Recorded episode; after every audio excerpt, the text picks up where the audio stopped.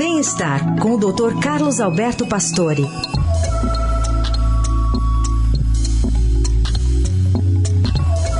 Como vai, doutor Pastore? Bom dia. Bom dia, Carol. Bom dia, Heisen. Bom dia.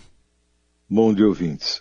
Conte mais sobre dietas e sua possível ajuda ao coração.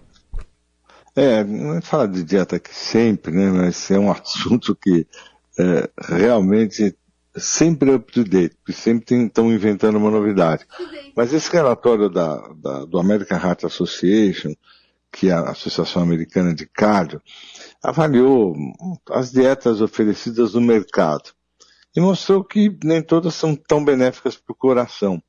É, é, essa entidade né, americana, ela chama atenção por um número absurdo de informações inadequadas nas mídias sociais, nos blogs, influenciadores. Todo mundo tem uma dieta que vai resolver o problema do indivíduo, que vai fazer emagrecer, etc.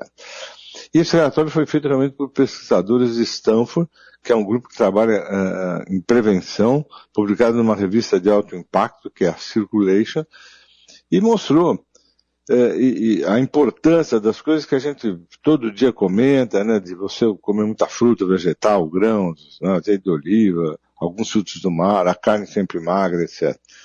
E lembrando sempre a mesma história de não comer coisas muito salgadas, açucaradas, ultraprocessadas, ou com farinha branca, etc. Como a gente já sabe, que tudo isso traz uma modificação metabólica muito pesada, como a carne processada, linguiça, salsicha e companhia.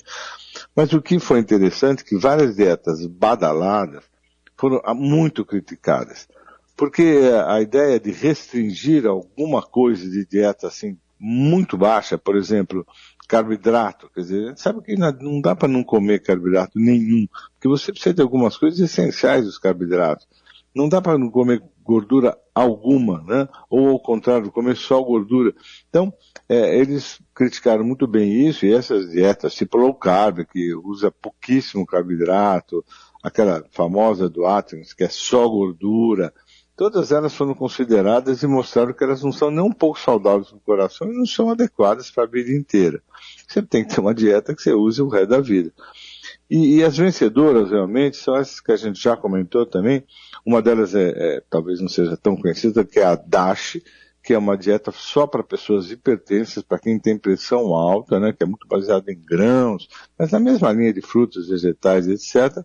A, a, a, mais antiga, a dieta mediterrânea, que é a dieta realmente que eu acredito muito interessante, né, porque ela usa frutos do mar, ela não usa nada de processado, frutas, vegetais, azeite de oliva, quer dizer, a dieta realmente interessante. E a vegetariana, né? Tanto a vegetariana como a variante que pode comer peixe elas são muito boas. Então, dessas todas as dietas aí da moda, essa DASH é bem realmente trabalhada, já muito usada cientificamente. A mediterrânea e a vegetariana realmente foram as que continuam sendo as melhores.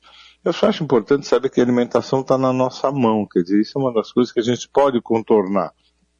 Você pode tentar se alimentar bem, ter uma alimentação saudável, porque isso a gente pode tentar fazer, como fazer exercício, por exemplo. Então eu acho que pensar um pouco na dieta é importante.